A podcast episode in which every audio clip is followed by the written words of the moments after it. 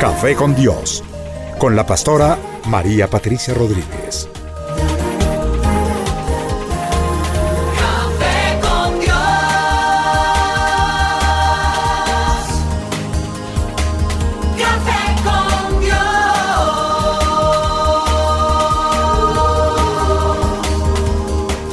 Comparte desde la sala de los pastores un café hablando de la verdad y revelación de la palabra de Dios. Un vivir diario de la Biblia en nuestros días, en compañía de la pastora María Patricia Rodríguez.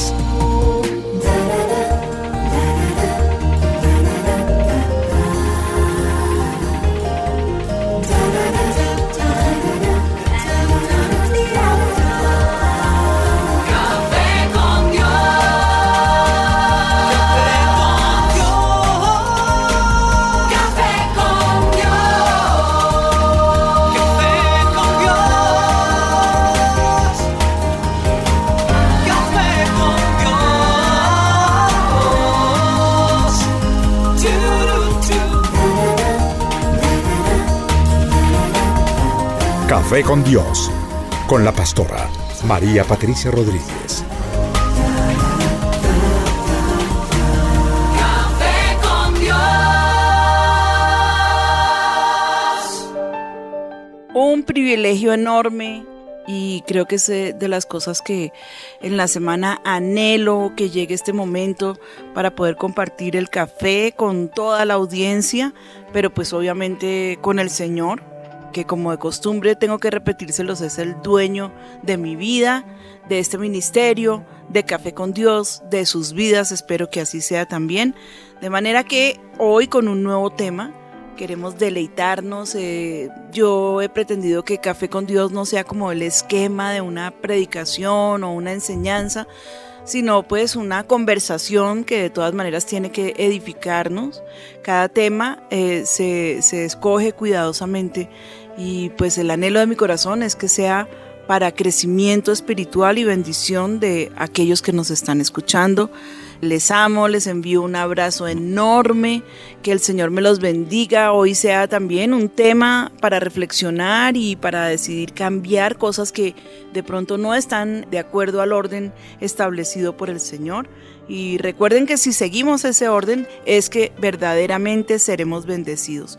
Voy a invitar entonces al Señor, vamos a, darle la bienvenida allí en nuestro corazón, aquí en el estudio. Padre, gracias.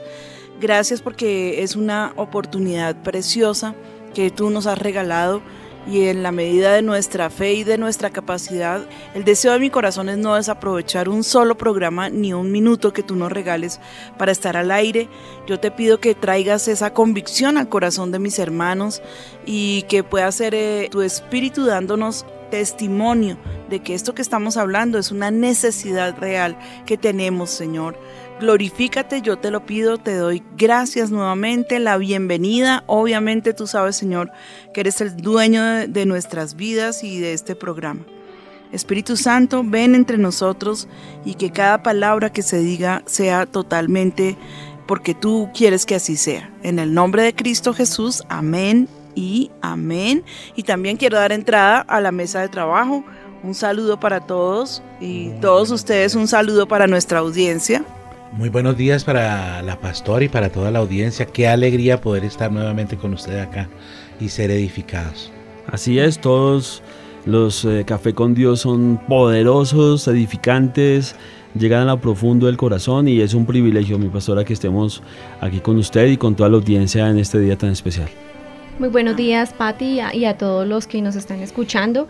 La verdad es un eh, honor, un privilegio acompañarte, Patti, en tus programas y en estos temas tan interesantes y edificantes para nuestras vidas, Patti. Muchas gracias por estar acompañándote en, en tu programa, Patti.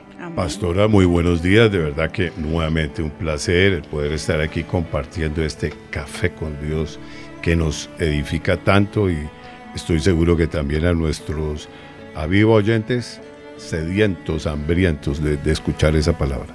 Gracias a todos y bueno, yo espero que tengan listísimo allí su cafecito, sobre todo el corazón abierto. Bueno, un tema que creo que debería ocupar un lugar importantísimo en el púlpito de cada pastor y pues cuanto más aquí en Café con Dios que podemos dedicarle un rato un poco más destensionado, más tranquilo y más largo. Un tema que yo quiero plantear aquí con la mesa de trabajo, la santidad, siglo XXI. ¿Será que este es un tema que realmente es de interés en un siglo donde hay, bueno, tanta locura, tanta ah, idea personal, cada cual piensa lo que quiere, cada cual haciendo lo que quiere? ¿Este será de verdad un tema de actualidad? Tremendo. Desde luego que sí, pastora. Pues eh, eh, me- a mí me parece increíble que tome- eh, toque ese tema, mi pastora, porque realmente uno ve aún la necesidad, porque hacia afuera se ve terrible, pero dentro del pueblo de Dios hace muchísima falta el poder entender lo que significa y poderlo practicar. Amén. A mí lo que más me viene a la mente es mientras sea vigente y latente en la persona el anhelo de ver a Dios y de estar un día con Él, pues la escritura dice que sin santidad es imposible. Nadie verá al Señor. Es correcto. Amén. Pues bueno, ya que tenemos conceptos, Lili, ¿tú qué opinas? ¿Si es un tema de actualidad? Claro, Patti, totalmente de actualidad y más para nosotros, pues los cristianos lo necesitamos reforzar porque de pronto, Patti, yo me imaginaba, uno dice ser santo es que eh, de pronto tener una, eh, una persona allí con una aureola y estar apartado eh, de- del mundo, del- de, la, de la vida normal y yo no sé, estar como en una cajita de cristal y que nadie lo mire, nadie lo toque y nadie, o sea, como que vivimos allí en una, en una esfera, En su nube propia. pero, pero creo Sí. que eso es una mentira y lo que tú nos vas a enseñar es, es lo que necesitamos saber, Patti. Gracias eh, aquí a todos del concepto importantísimo yo voy a, a hacerte aquí mismo, eh, voy a darte una respuesta Lili, si queremos que la santidad sea un tema de actualidad y estamos hablando de una burbuja, que sea Gucci por favor.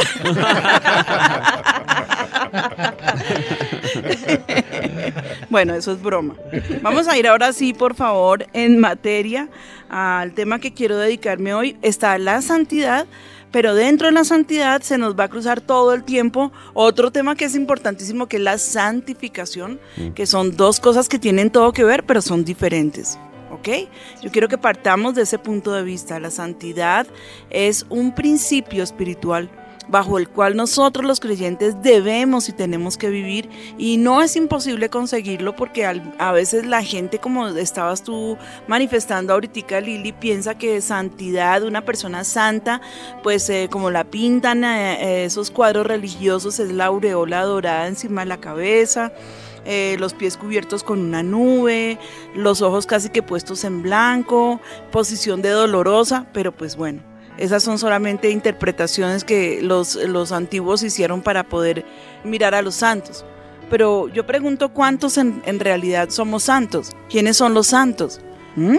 Uno de los conceptos que, que se nos ha enseñado es que somos los llamados a salir fuera y conformamos la iglesia, ¿no? Y parece que el otro que también ha ahondado mucho en la conciencia de cada uno de los cristianos hoy en día es que estamos separados. Sí, pero o sea, no es Santa Teresa, Santo Tomás, Mm, bueno, San Isidro, qué sé yo. Esos son santos que casi prácticamente se pueden convertir en seres, pues no de mitología, porque fue que eh, los hombres decidieron hacerlos santos porque a ellos les pareció que por sus buenas obras merecían el título de santos, olvidándose básicamente como toda la historia eh, de la iglesia, de que la palabra de Dios es el rector de los creyentes. Y santos somos todos lo- los que hemos nacido de nuevo, los que hemos recibido eh, al Señor Jesucristo en nuestro corazón. Nosotros somos los santos, somos los, el pueblo apartado para Dios, el pueblo que Dios ha separado para Él. Amén. Entonces partamos de ese punto de vista. Yo quiero que tú pienses en este momento que tú eres parte, cuando se hable de los santos, tú puedes decir, amén, yo soy parte de ese grupo. Yo conformo ese grupo que se llaman los santos, los santos del Señor. Que no es por tus obras, que no es por tus actuaciones, es por fe, porque recibiste a Jesús en tu corazón. Pero cuando hablamos de santidad, obviamente que tenemos que hablar de un proceso que Dios comenzó en nosotros con este maravilloso acto que se llama nuevo nacimiento. ¿Cómo recibimos ese nuevo nacimiento? Cuando decidimos que el Señor Jesucristo verdaderamente entrara en nuestro corazón. Cuando lo aceptamos, cuando lo invitamos, cuando le dijimos, tú eres el Señor de mi vida, cuando reconocimos que Él murió por nuestros pecados y que resucitó y esto, todo esto fue por la fe y no por las obras. ¿Sí? Entonces, si vamos a mirar a los santos por las obras que hicieron, pues serán santificados de acuerdo a los hombres, pero no de acuerdo a Dios. Entonces, ya en un contexto mucho más ampliado, quiero que veamos la palabra santidad y vamos primero a ver la- esta palabra kadash. Es la palabra que en el Antiguo Testamento se usa para santidad y significa estar limpio, consagrado, dedicado y puro.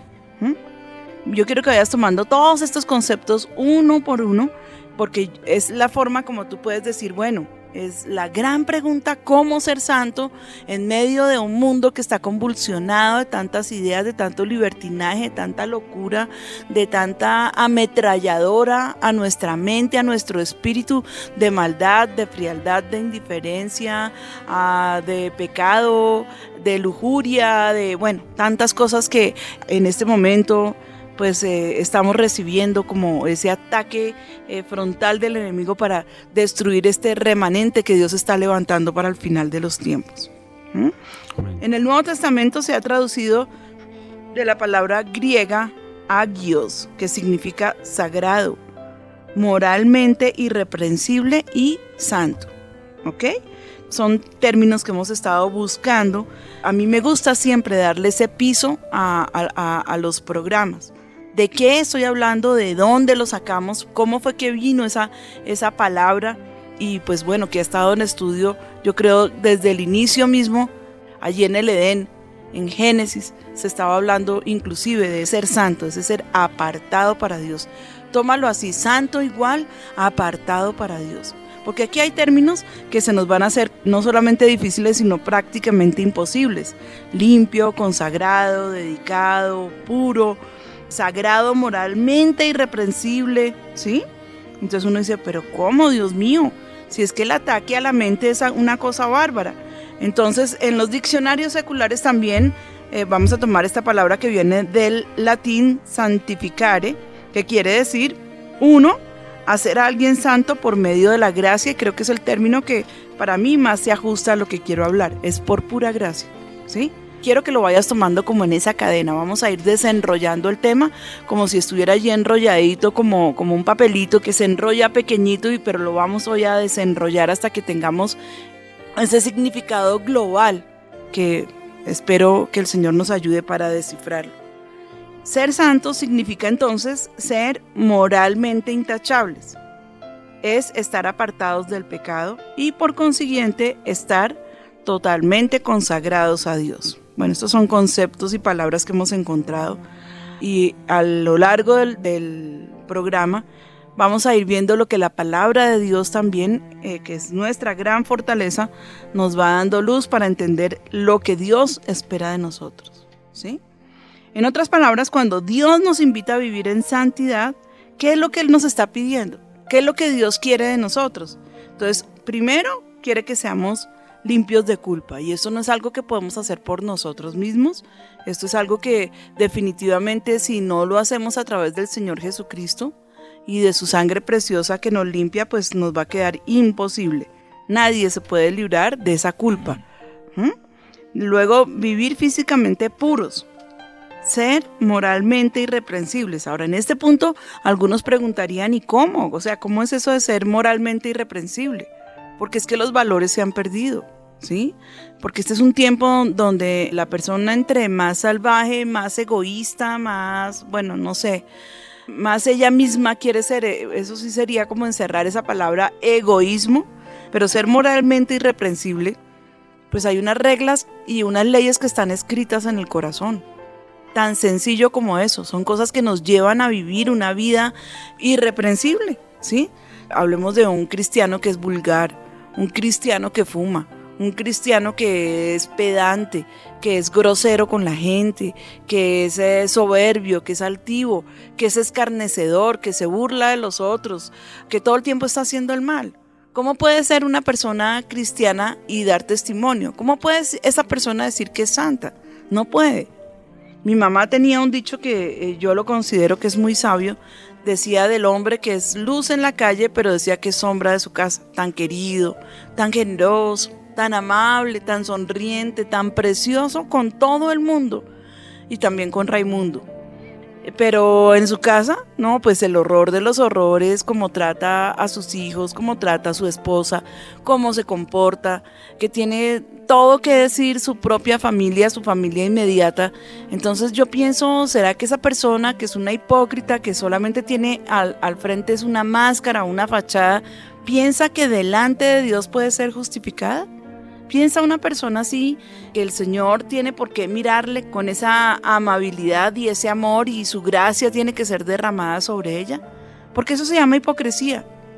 Y esas máscaras, justamente yo espero que el Señor, no solamente porque es que no se trata de desenmascarar a Satanás, sino de desenmascararnos nosotros mismos. Cuando tú vas a la presencia del Señor, Tú no puedes llegar allí lleno de, de, disculpas, de pretextos y de caras bonitas, porque el Señor conoce aún la intención de tu corazón y de tu pensamiento. Cuando dice la palabra que aún no ha llegado el pensamiento a tu mente y ya Dios lo conoce. Y cuando tú estás orando y estás diciendo algo, Dios conoce de qué manera y con qué intención lo estás diciendo.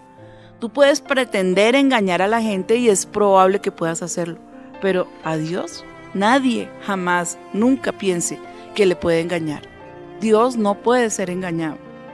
Entonces yo pienso que hoy es un día para bajar esa apariencia de santidad.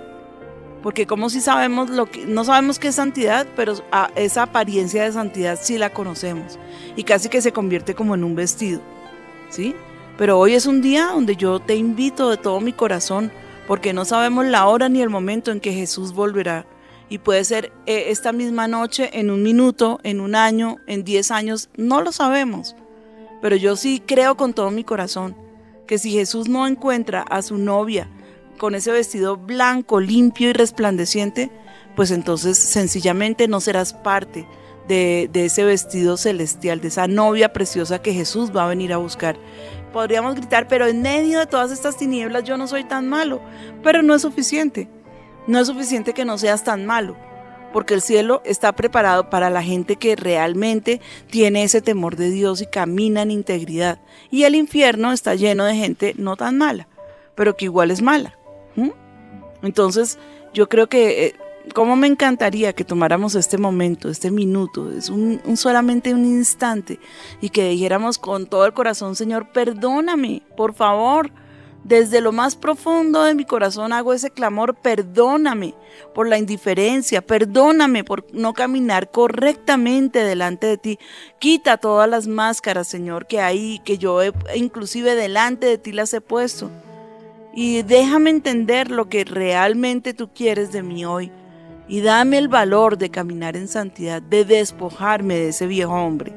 En el nombre de Jesús. Esa sería una oración que si la haces con todo tu corazón, bueno, sería una tremenda bendición. Amén. Dice Romanos 3:23, por cuanto todos pecaron y están destituidos de la gloria de Dios. Es claro que no podemos ser limpios de nuestra culpa, como lo dijimos hace un momento, por nosotros mismos, ni vivir de manera irreprensible por nosotros mismos. Todos, dice la palabra, hemos pecado y necesitamos la ayuda del Señor para poder caminar en santidad. Gloria al Señor porque tenemos al Espíritu Santo de Dios. Entonces no puede nadie decir, no, es que yo pequé, pero pues bueno, ahí se quedó el pecado, me con, tal vez no sé si me vaya a condenar o no, pero a mí nadie me dijo, porque el Espíritu Santo de Dios está activo sobre nuestras vidas y Él es el que nos da convicción de pecado. Él exclusivamente. Y pues hay algo también en, en donde Dios habla, que es a la conciencia. Si tú la has cauterizado, pues bueno, ese es tu problema. Pero yo te pido por tu propio bien, no dejes pasar este día sin decirle, Señor, toma mi conciencia, límpiala y sígueme hablando a través de ella. Porque la ley está escrita en el corazón de los hombres. Pero nosotros, a punta de pecar y cerrarle la puerta a Dios, pues como que nos vamos cauterizando y nos parece que no somos tan malos, nos parece que como yo no robo, no mato, no estoy cogiendo a pellizcos a mi mamá, como dicen por ahí, pues no soy tan malo. No.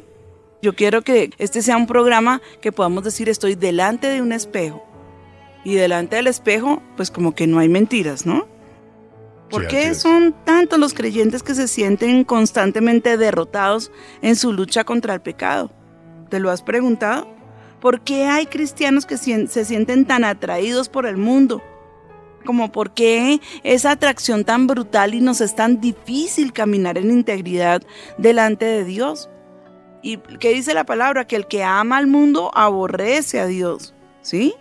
Y es como ese amor al mundo, ese amor a las pasiones, ese amor a las cosas que se nos ofrecen, esa oferta continua cada minuto y como que nos va envolviendo el corazón y nos dejamos llevar muchas veces de ese carrusel de ofertas que nos viven haciendo aún en lo más íntimo de nuestra habitación, allí a través de internet, a través del televisor, qué sé yo, ¿no? Que, a, a qué le has dado tú esa prioridad para que gobierne tu corazón?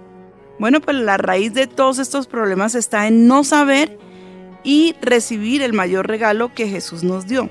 No saber, esa ignorancia es la que de pronto nos deja más expuestos al pecado. Él nos hace sus hijos por medio del Señor Jesucristo. No somos ya solamente esas criaturas que el Señor creó, todos somos criaturas de Dios, pero hijos solamente aquellos que hemos recibido porque nos plació, porque quisimos hacerlo porque tomamos la decisión de permitir que el Señor Jesucristo sea el Señor de nuestras vidas. Entonces yo me pregunto aquí y le pregunto a la mesa de trabajo, ¿es este regalo de exclusividad para unos pocos? ¿El regalo de la salvación? Es para todos, pastora, para todo el que lo quiera recibir y que se arrepienta de verdad de, de corazón y es para todos. Unos versitos antes dice que a los suyos vino, pero los suyos no lo recibieron. Porque es que hay ahí una doctrina que eh, me da pena, señores, pero les voy a rebatir completamente lo que ustedes están diciendo.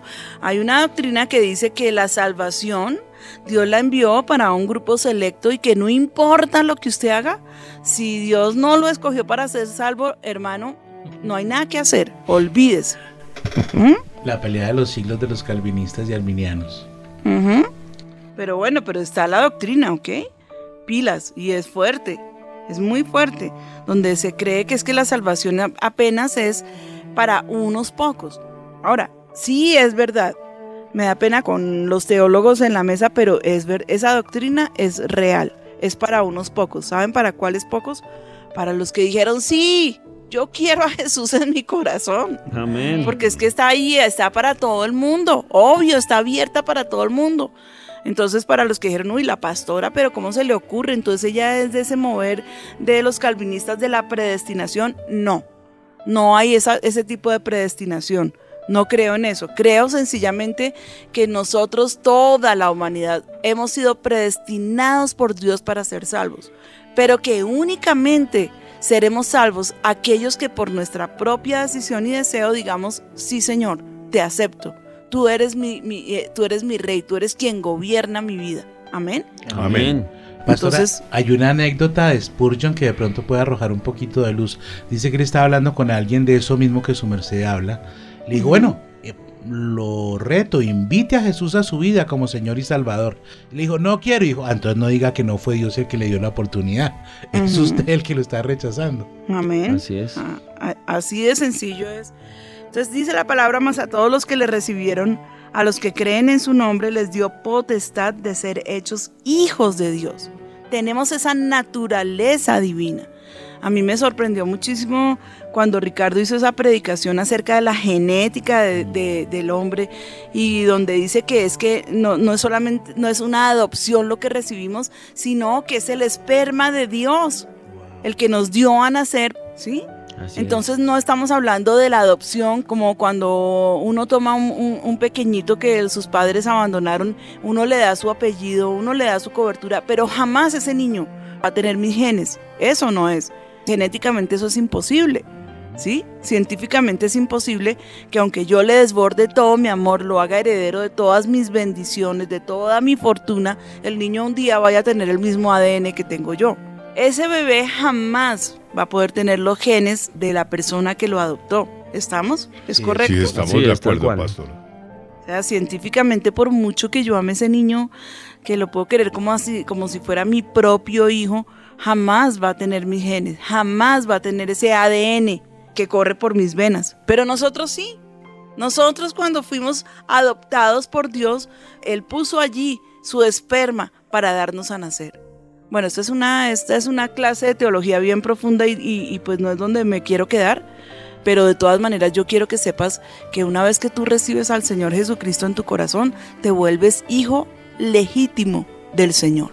Amén. Eres ese hijo y con esa adopción que Él nos toma, que ya se los expliqué, no es como la adopción que hace un hombre, sino que ya viene la genética de Dios a formar parte de nosotros, es que podemos decirle al diablo, aquí me planto y tú no tienes por qué tocarme, no tienes autoridad ni derecho para destruirme Amén. y con Él juntamente voy a tener derecho a toda la herencia, la misma herencia que tuvo el Señor Jesucristo. Nosotros también la tomamos en el momento en que lo recibimos a Él como nuestro Señor y Salvador. Es ese dador de vida, no solamente de la vida física, sino mayormente de la vida espiritual. Tenemos esa vida eterna en Cristo Jesús. Amén. Amén. Amén. Amén. Entonces, dice aquí en Romanos 5.1, justificados pues por la fe, tenemos paz para con Dios por medio de nuestro Señor Jesucristo. Él es el único que nos puede limpiar de pecado, esa culpa que sentimos cuando pecamos. ¿No les ha pasado cuando uno estaba pequeñito y hacía un mal? Y ay, Dios mío, qué lucha tan horrible para esconder el daño que había hecho. Porque se sentía uno que todo el mundo lo había visto, por la inocencia, ¿no? Que esa nunca deberíamos haberla perdido, esa inocencia de saber que hicimos lo malo y dónde me escondo. Pero resulta que esa inocencia que ya pasó, cuando nosotros pecamos viene la acusación, viene la carga, viene la culpa, viene la vergüenza. Pero ¿hasta cuándo debe durar? Algunos dicen, no, para siempre. No, no, no. Tú tienes, esa va a durar hasta el momento en que tú te vayas y te botes de rodillas delante de Dios de todo corazón y te arrepientas de tu pecado delante del Señor y le muestres que pues realmente estás arrepentido, que pidas que la sangre de Jesús te cubra y hasta ese momento. Hay gente que peca y se queda toda la vida como los alcohólicos anónimos, que se para y dice, yo me llamo Ruperta Martínez y soy alcohólica, estoy limpia hace 30 años. A ver, si, está, si hace 30 años no se toma un trago y como todavía se paran y proclaman porque se sienten que todavía son reos de juicio, porque es que en Alcohólicos Anónimos no hay nada que les diga ya listo, usted fue redimido. Nosotros sí, nosotros sí Amén. tenemos derecho a esa Así redención. Y esa Sí. culpa se tiene que ir inmediatamente porque es que el que borra, el que quita, el que toma esa carga de pecado es ni más ni menos que el Señor Jesucristo. Entonces, sí hay redención y sí hay y somos justificados por el Señor Jesucristo. Amén. Amén. Otra parte que nosotros tenemos que tomar como importantísima y lo hablamos hace poquito en nuestro programa de la sangre es justamente eso, mediante la sangre del pacto. Nos hemos convertido en personas santas y consagradas. Por tal motivo también la santificación abarca posesión de parte de Dios y servicio a Dios. Miren cómo aquí se nos van juntando santidad y santificación. Ahora, entonces hagamos como aquí un pequeño paréntesis, aunque el tema va a estar todo el tiempo ahí paralelo, pero habrá cruces de camino. La santidad es todo lo que ya hablamos, que es ser apartado, que es ser eh, justificado, que eh, ser intachable moralmente y todo aquello que, hemos venido hablando. La santificación, por otro lado, es un proceso. La santidad viene cuando viene ese nuevo nacimiento y ese es un acto inmediato, así, ya, listo, un sonar de dedos. eh, acepté al Señor Jesucristo, Él me apartó para Él, Él me limpió con su sangre, Él me justificó y listo. Ya soy parte de ese pueblo que se puede decir que somos nación santa, pueblo adquirido por Dios, amén. Esa promesa ya viene sobre nosotros, la santificación. ¿Qué es la santificación? Es un proceso que dura toda la vida y lo perfecto llegará cuando nos encontremos cara a cara con el Señor. ¿sí? Cuando partamos de esta tierra, seguramente si no hemos muerto en el arrebatamiento, entonces cuando ya estemos allí con el Señor Jesucristo, en ese momento se acaba el proceso de santificación, porque ya fuimos levantados por su misericordia, por su amor, y pues obviamente que ya estando junto con Él, ahí pegaditos con Él, en su presencia todo el tiempo, pues basta ya del pecado, del dolor, que es lo que no habrá allí en el cielo, ¿sí? Cuando heredemos ese reino celestial, allí se acabará esa carga del pecado, de la culpa, de la maldad, y en ese encuentro cara a cara con el Señor Jesucristo, seremos libres de la maldición, de esa maldición del pecado. ¿Mm? Amén. Amén. Amén. Amén. Entonces es bien importante entender que ese es un proceso. La santificación es, hombre, desgraciadamente estamos en la carne, ¿sí? Deberíamos de una vez y para siempre ser perfectos, pero no es así. Y tú lo puedes ver en todos estos hombres de la Biblia, estos grandes hombres de Dios, desde el Génesis hasta el Apocalipsis. El mismo Pablo estaba allí declarando que aquellas cosas buenas que quería hacer no eran las que hacía, sino que resultaba haciendo lo malo, lo que él no quería hacer. Y entonces él está allí dando casi como un grito desesperado que dice, ¿quién me librará de este cuerpo de pecado? ¿Sí? Porque él sabía, él quería caminar en esa santidad, él quería ser perfecto para Dios, él quería ser apartado para Dios, pero pues estaba en su carne. Y él está allí dando un grito como que, por favor, Señor, líbrame de esto. ¿Quién me librará de este cuerpo de pecado? Haciéndonos ver que hasta los hombres más santos estaban sujetos a pasiones como las nuestras. Allí está hablando de Elías, de David, de José, de todos ellos, todos ellos eh, cuando caminaron sobre la tierra, caminaron en su carne y pecaban. Y está allí en la palabra. Porque allí no dice que eran santos, perfectos, sin mácula, sin mancha. Algunos de ellos están mostrando. De pronto pues yo veo allí a Samuel, que cuando hace su último discurso prácticamente le está diciendo al pueblo, si alguno me acusa de pecado, aquí estoy. A ver, ¿en qué les he faltado? Pero con toda certeza, pues que Samuel estaba hablando de, quitarles dinero, como hicieron sus hijos y como hicieron los hijos de Elí, ¿sí? De estar allí haciéndolos pecar deliberadamente. No, seguramente, y estoy casi convencida, Samuel fue un hombre apartado para Dios, pero perfecto cuando llegó a la presencia del Señor. ¿O estoy mal? Ah, No, Sí. totalmente. ¿Mm? Pastora, tendría cabida acá la diferencia entre la persona que, obviamente, como usted lo acaba de señalar, peca, pero tiene ese anhelo y se esfuerza en la gracia, al que ha decidido, como ustedes nos han enseñado acá, tener pecados consentidos. Claro, pero es que Orlando, hay un gravísimo problema. El que decidió hacer del pecado su vida diaria y ser hipócrita y, esconderlo perfectamente, tiene la garantía, el sello, la seguridad de que no va a ser salvo, no se va a salvar, no va a ir al cielo. No, es que el pecado definitivamente no puede entrar en el reino de los cielos, no puede. Dios no va a convivir con el pecado en el cielo, a ver, no lo, o sea, yo puedo hacer lo que a mí me provoque. ¿Quién dijo que no? Yo puedo hacer lo que yo quiera, pero yo no le puedo exigir a Dios que acepte mi pecado como una ofrenda. No se, no se lo puedo exigir porque Él es santo y Él es el creador y a Él nadie le da órdenes. Y si sencillamente yo quiero ser como soy, pues listo, voy a, hágale, hágale, haga lo que quiera, ¿sí? Pero no puedo exigirle al Señor que en mí eh, lucha por caminar como yo quiero, Él tenga que estar ahí a la par conmigo.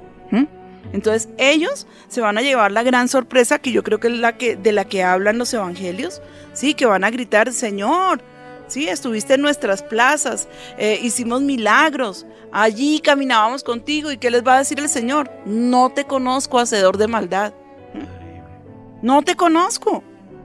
Entonces pues sí, camina como quieras, pero si tú quieres llegar a la presencia del Señor y si tú quieres ser heredero de ese reino celestial, a caminar en santidad se dijo, ¿sí?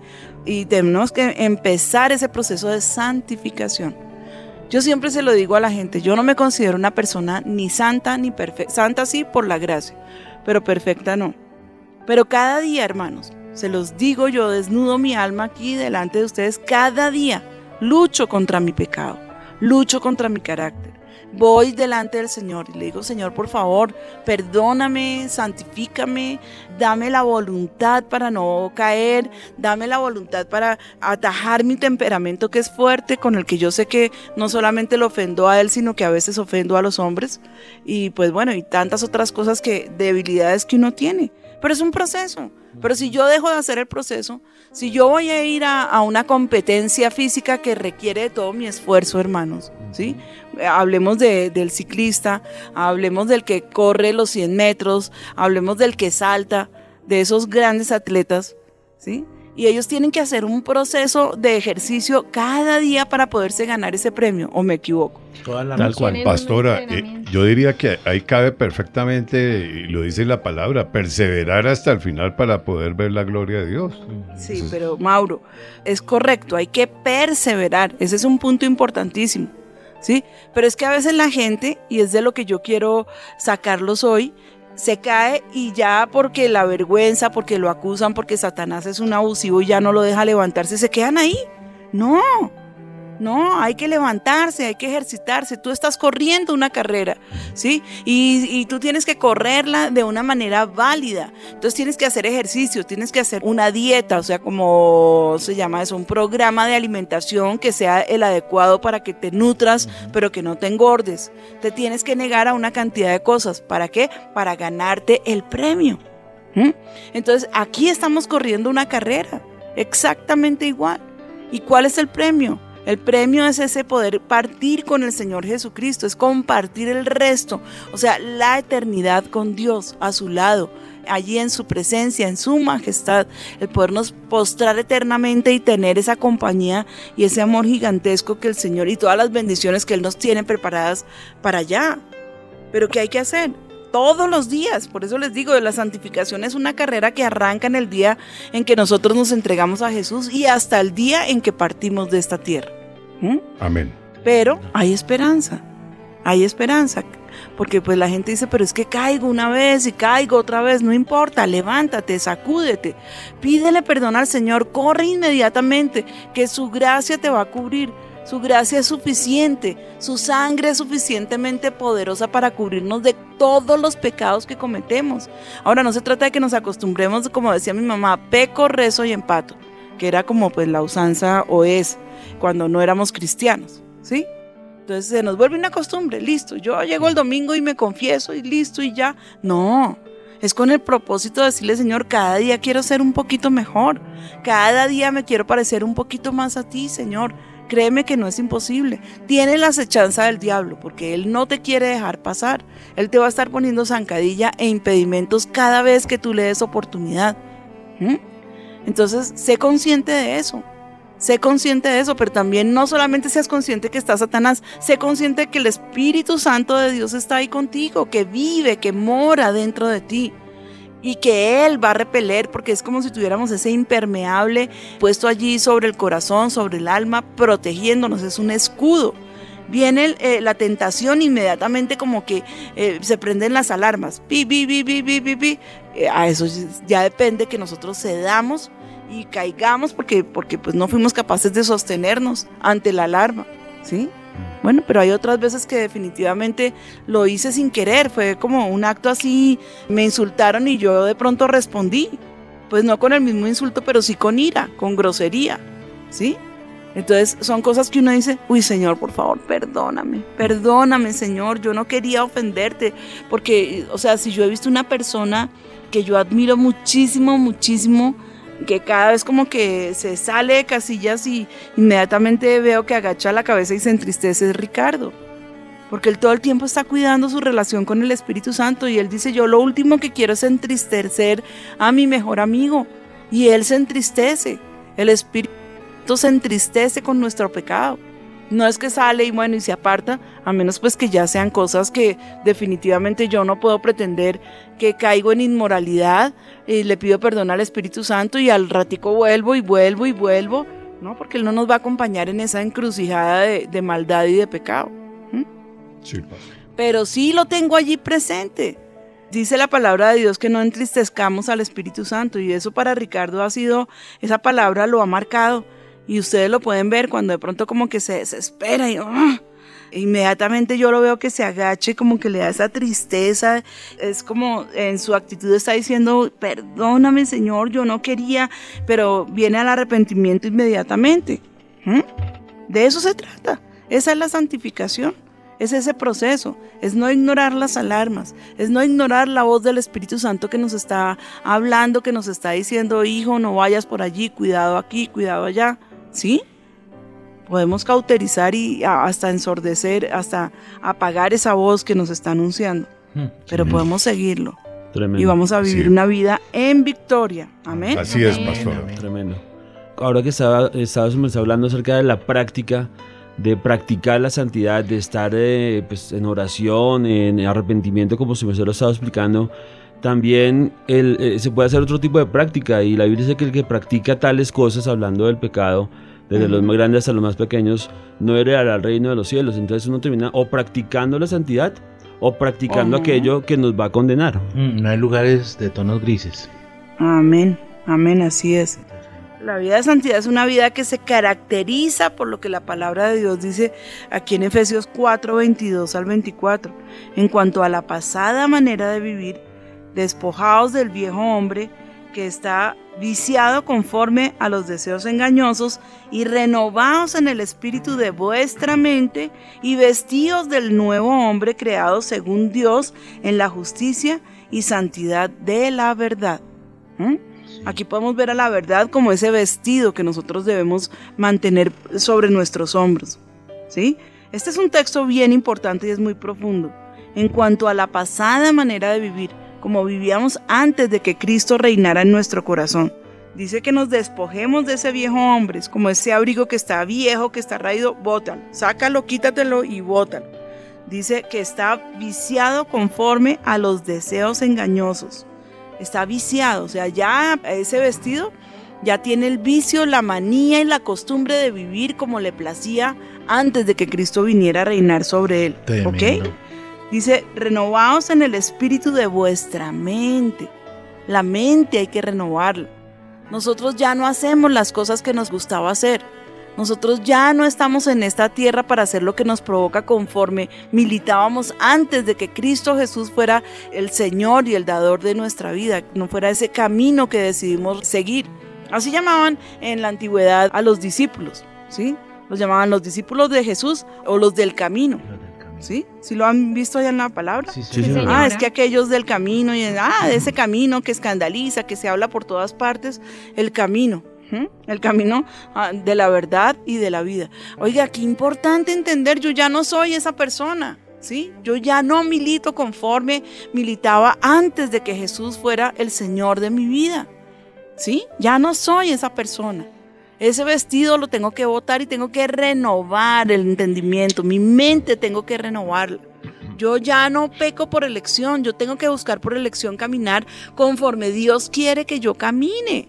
Amén. Amén. No me puedo ir a estafar, a robar, a mentir, a ser una persona eh, falsa, hipócrita, manipuladora, porque pues sencillamente yo ya tengo una nueva naturaleza. Ya me quité ese abrigo, ya me despojé de él y ya no quiero caminar más con ese abrigo. ¿Mm? Sí, señor. Entonces este es un texto que me parece que es bien, bien fuerte, bien importante.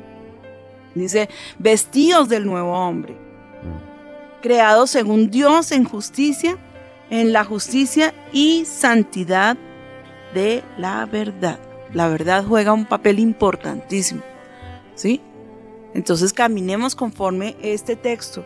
Bueno, y hay tantos otros que, que si uno los aplicara a diario en su corazón, wow, de verdad que ya, ya habríamos ganado una buena cantidad de terreno en esta batalla. Bueno, y santo es el que hace lo que Dios quiere.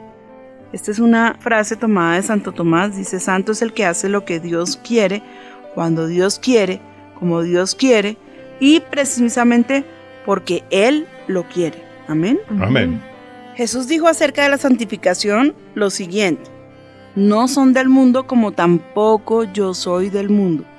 Santifícalos en tu verdad, tu palabra es verdad. O sea que aquí estamos viendo de una manera poderosa como la palabra de Dios, también puesta allí en el corazón, nos ayuda en ese proceso de santificación. ¿Sí? Sí, señor. no son del mundo, como tampoco yo soy del mundo. Santifícalos en tu verdad. Tu palabra es verdad. Entonces creo que clarísimo ese estar escudriñando las escrituras nos va llevando no solamente a ese caminar con Dios mucho más cerca, sino nos va abriendo la mente hacia la verdad.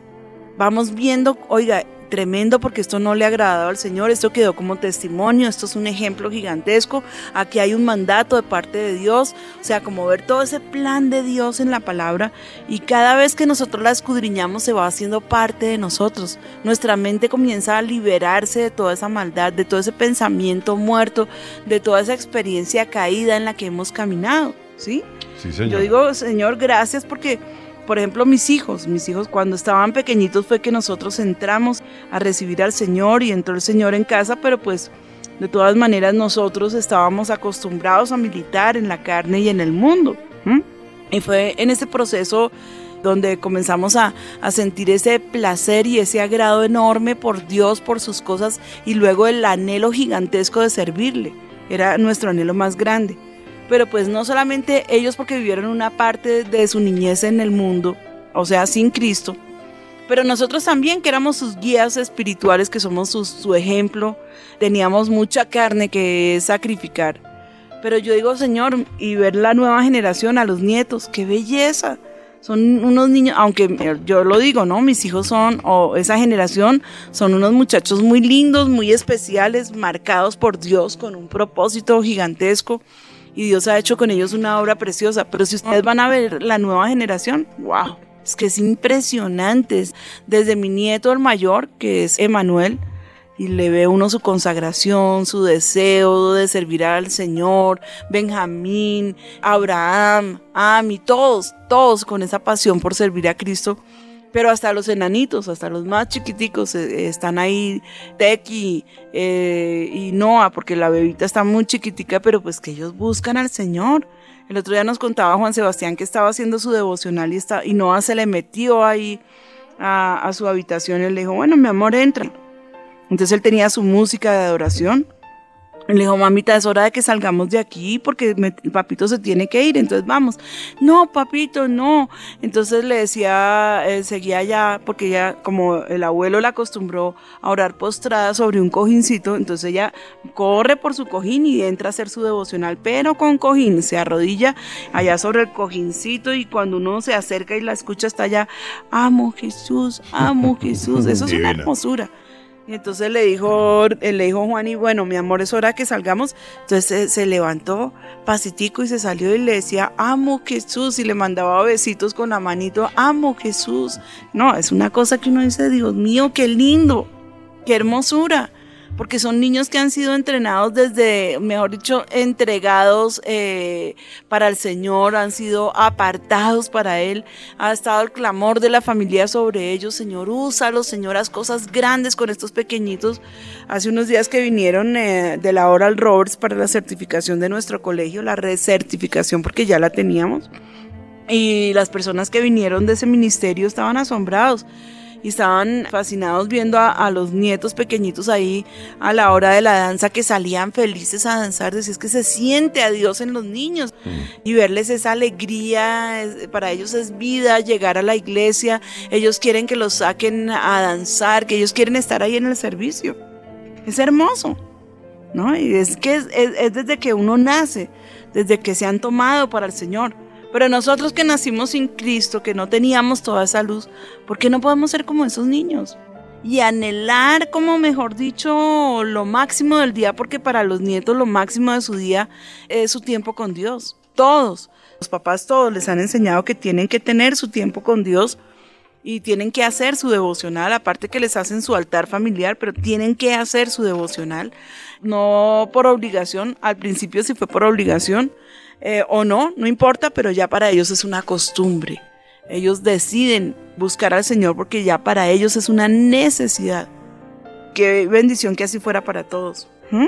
Sí. Pero con lo que acababa de decir, créame que Dios me está ministrando una cantidad con lo que estaba diciendo ahorita, se lo digo delante de Dios, porque yo pensaba, pues voy a desnudar mi corazón, como usted decía, hasta qué punto uno hace eso. Estaba pensando en qué ejemplo soy yo para mi nieta, para mis hijos en eso. Y sentía con tristeza, tengo que confesar, lo que es un tiempo que ya no puedo recuperar, que solo me queda lo que tengo por delante. Sí, amén. Pati, yo- Pero nunca es tarde, Orly, porque tú puedes dejarle ese testimonio a tus hijos, a tu nietecita y ahora a tu nuevo bebé con mayor razón, ¿sí? Poder dejarle ese ejemplo, ese testimonio. No es fácil, pero si nos proponemos lo podemos hacer. Dime, Lili. Eh, es que precisamente yo estaba pensando, Pati, en los jóvenes, en nuestros hijos, eh, como Andrés, eh, Manny, Benny. Yo pienso que ellos, la gente o sus compañeros, o no sé, bueno, en el entorno en que ellos viven, pensarán que uno vive como prohibiéndoles todas las cosas para que se guarden y se cuiden. Pero no es así, Pati. Lo que tú estás diciendo, quiero corroborarlo, que es eh, precisamente que desde, desde bebecitos les hemos enseñado y como ustedes nos lo han enseñado, nosotros se lo hemos transmitido a ellos y pues la verdad para ellos es fácil.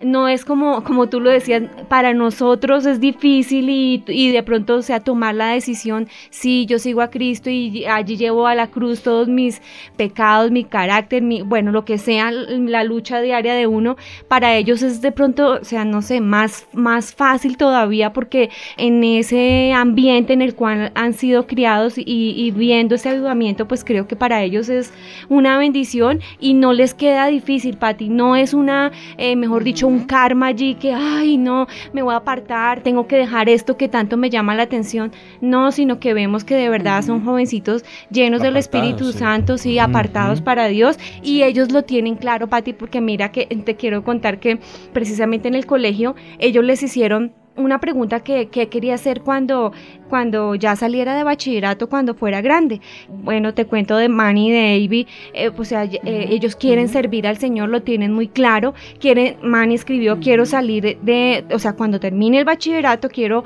salir, estudiar mi seminario, quiero aprender guitarra, quiero tocar en la orquesta, quieren dedicar su vida a Cristo, Patti, y decían, quiero ser como mi abuelito, que él es un ejemplo, como el Tito, y pues, o sea, la, la, la herencia de la música está allí en los dos, y eso la nombraban, Patti, pues para nosotros es un honor, un privilegio que ellos ya tengan esa mentalidad y que Escojan. no es como nosotros que, uy, esa lucha y todavía uno como que, ay, eh, ¿qué, qué, qué- qué hago? Pero ellos ya la tienen muy clara desde un principio, Patti. Amén, gloria al Señor. Y así, yo te puedo decir, Lili, eso me llena a mí de satisfacción y, y de orgullo. Y le doy gracias a mi Señor porque pues es sencillamente su gracia. Yo no les puedo exigir a los niños el ministerio ni a mis hijos. Ha, ha sido un clamor más bien. Y eso sí me gusta que quede clarísimo. Ha sido un clamor. Está no, la iglesia y el ministerio no es la herencia de- del oficio de papito. Es un llamamiento santo y ellos tienen que ser dignos de ese llamamiento, ¿no? Entonces le doy gracias al Señor porque no fue solamente nosotros, ustedes, sino los nietos que también ya vienen allí pujando por esa, por esa corona, por esa, ese deseo glorioso de servir al Señor. Ellos quieren. A veces la gente piensa eso en el mundo, ¿no? Es que allá les prohíben. O les exigen. Sí, y uno siente, ok. por ejemplo, en este programa suyo, ese anhelo. Es que, mire, hay una unción que fluye que uno, si no se hubiera consagrado, querría volverse a consagrar ahorita o reconsagrarse, de que no es porque le toca, sino porque... ¿Qué Es un privilegio. eso? Y así nos lo han mostrado ustedes, mi pastora, que es lo más importante. Porque también de- desde el día que, que nos convertimos al Señor ya hace tanto tiempo, hasta el día de hoy jamás nos han dicho esto no se hace o esto sí se Mm. hace, sino que ha sido el Espíritu de Dios a través de su ejemplo y enseñanza que ha transmitido ese, ese querer como el hacer, como dice la palabra. Amén. Pues yo digo que la vida del creyente es una vida de aventuras y es muy hermosa. Y pues sí, ciertamente que no hay una prohibición directa de parte nuestra, no es que, ah, no, hagan lo que quieran, eso no importa. No, Ah, en- dentro de la casa, pues parámetros clarísimos. Y afuera, como tan- a- tanto adentro como afuera, el ejemplo y el testimonio Mm. Porque yo estaba leyendo, estoy leyendo una obra eh, cristiana muy importante, es un teólogo muy, muy importante y entonces pues él, él lo que está diciendo es sencillamente, a veces usted no tendrá ninguna otra oportunidad de predicar que lo que la gente ve que usted hace, no va a tener ninguna otra oportunidad. Entonces pues bueno, pues gloria a Dios que ese ejemplo sea suficiente para que muchos quieran seguir el camino. Amén. ¿Mm? La santificación es un estado de separación para Dios. Todos los creyentes entran en ese estado. ¿Cuándo? Cuando nacen de nuevo. Pero miren lo que está diciendo allí, allí la palabra en Primera de Corintios 1.30. Dice más, por él estáis vosotros en Cristo Jesús, el cual nos ha sido hecho por Dios sabiduría, justificación, santificación y redención. Cada una de esas palabritas es la obra redentora de Cristo. Cada una de esas palabritas es todo un sermón gigantesco. Estamos hablando hoy de santificación, santidad, justificación. Fue otra de las cosas que el Señor llevó allí, eh, o sea, de las cosas para las que Él vino y tomó ese lugar en la cruz para la justificación y la redención. Amén. Que será- Amén. serán temas que también quiero tocar más adelante. Sí. Esta es una separación definitiva, eternamente apartado para Dios. Pero, a ver, ¿es algo que está impuesto? No, es algo que está solamente en mi, en mi corazón, que está escrito allí por Dios. Que si yo quiero ver esa bendición preciosa, este es el camino que me aguarda. Es esa separación definitiva. Es que tengo que saber que eternamente le pertenezco a Dios. Es que hay gente que es muy chistosa, ellos se dan vacaciones espirituales. ¿sí? Así cuando que salen de vacaciones, entonces no llevan Biblia. Yo digo, oiga, pero ¿cómo hace un creyente para, para vivir sin su, Sí. sin su Biblia? Todos los santísimos. No, no, no, es que como nos fuimos de paseo no llevé la Biblia. Wow. Ah, vacaciones espirituales también. O sea, usted vuelve a ser el hombre viejo porque se fue de vacaciones, está una en la playa. Claro. Entonces, pues eh, allá, no, mejor dicho, lo que venga lo acepto porque no es que estoy de vacaciones. A ver, ¿sí? Y pasa. Suena muy chistoso, pero, pero uno lo oye con muchísima frecuencia. En esa separación definitiva, en ese mentalizarme que le pertenezco a Cristo y que para siempre tengo que estar apartado para Él, miremos lo que dice Hebreos 10:10. Dice, en esa voluntad somos santificados mediante la ofrenda del cuerpo de Jesucristo hecha una vez y para siempre. Yo creo que yo le voy a, a dar corte aquí a nuestro programa por el día de hoy y la semana entrante voy a continuar con este importantísimo tema de la santidad, de la santificación, porque creo que nos falta mucho tema por abarcar y no me gustaría cortar así como que, ah, ya se acabó la hora, de manera que vamos a quedarnos aquí por un momentico con eh, la promesa que si el Señor me lo permite, la semana entrante continuaremos con este interesante tema. Y yo los quiero dejar con ese coro que escribió Juan Sebastián hace poco, que se llama En tu habitación. Es un coro precioso, es un coro que te invita a la intimidad. Y quiero que te tomes este tiempo y lo que resta de semana, bueno, y la semana hasta que nos volvamos a encontrar el próximo jueves aquí en Café con Dios, para que hagas un examen concienzudo delante del Señor, que entres a su presencia sin máscaras, puedes entrar con este coro, que seas totalmente sincero con Él y que puedas abrir allí, derramar tu corazón y que cuando salgas del lugar secreto sepas que, eh, o sea, como que se quitó esa carga, como ya no es un, es un peso sobre los hombros, sino como que te quitaron una caneca llena de basura y te sientes libre. Sientes que como que se refrescó el ambiente, el aire, ¿sí? Y sabes que delante de Dios estás justificado. El único que puede hacerlo es el Señor Jesucristo.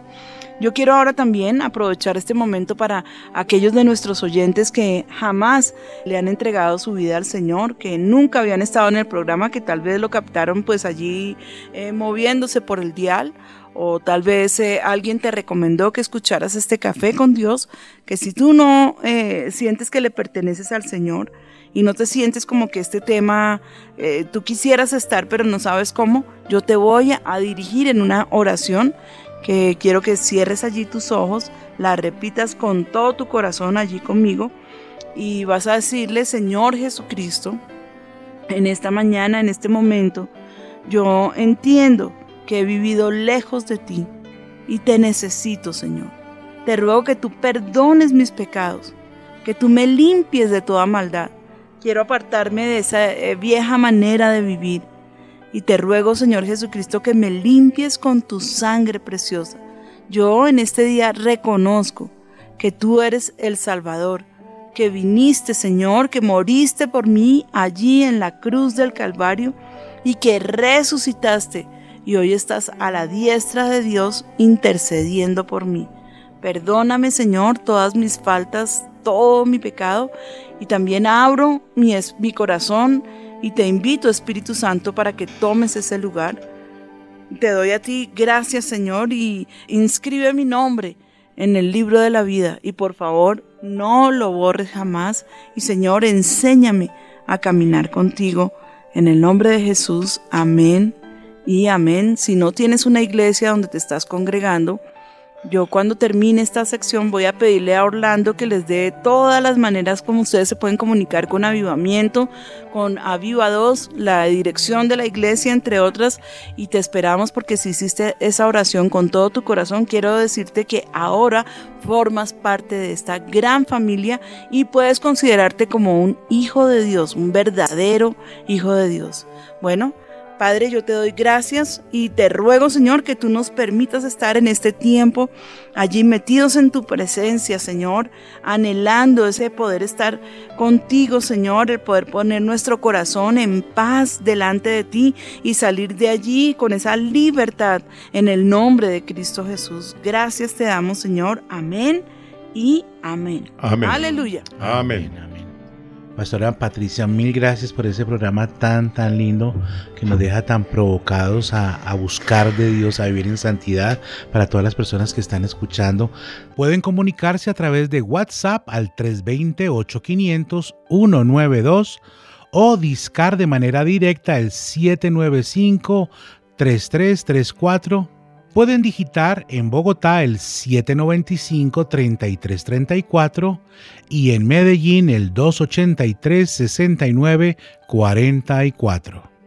Pueden contactarnos a través de la página de Avivamiento www.avivamiento.com o pueden buscar Avivados en Internet.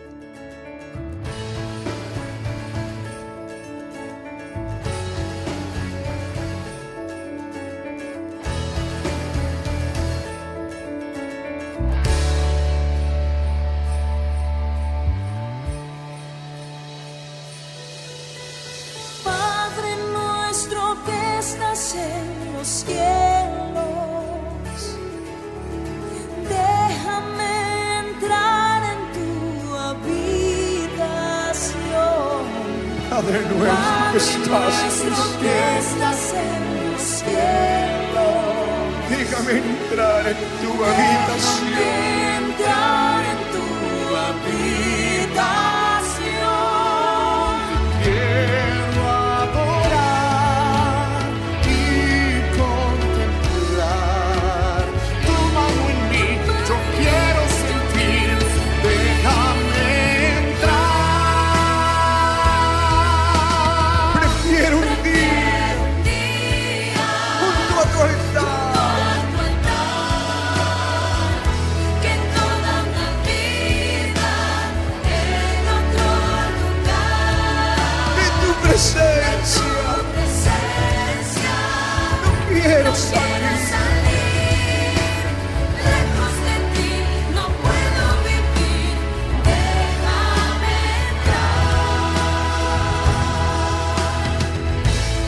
La puerta para que tú entres. Él te quiere dentro. Porque Él hablará tu corazón y revelará sus secretos al que le busca de todo corazón.